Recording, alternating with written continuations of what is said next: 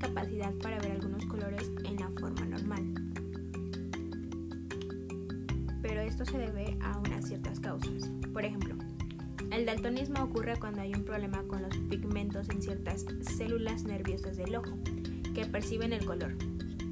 Estas células se llaman conos y se encuentran en la capa del tejido sensible a la luz que recubre la parte posterior del ojo llamado retina. Si solo falta un pigmento, se puede tener dificultad para diferenciar entre el ojo rojo y el verde, que es el tipo más común de daltonismo. Si falta algún pigmento, puede tener dificultad para ver los colores azul y amarillo. Las personas con daltonismo, para los colores azul y amarillo, con frecuencia tienen problemas para identificar también los colores rojos y verdes.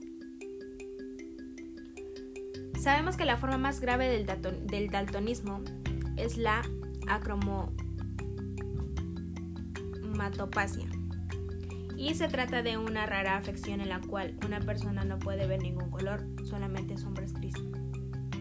La mayoría de los casos del daltonismo se debe a un problema genético, muy pocas mujeres son daltónicas y aproximadamente uno de cada diez hombres sufre alguna forma del daltonismo.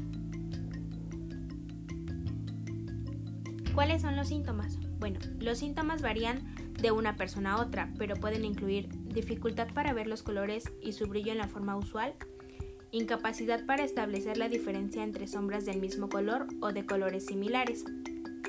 A menudo, los síntomas son tan leves que las personas no saben que padecen daltonismo. Un padre puede notar signos de daltonismo cuando su pequeño hijo está aprendiendo los nombres de los colores.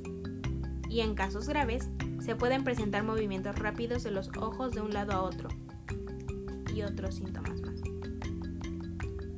Para esto no hay un tratamiento conocido aún. Hay gafas y lentes de contacto especiales que le pueden ayudar a las personas con daltonismo a diferenciar entre los colores similares.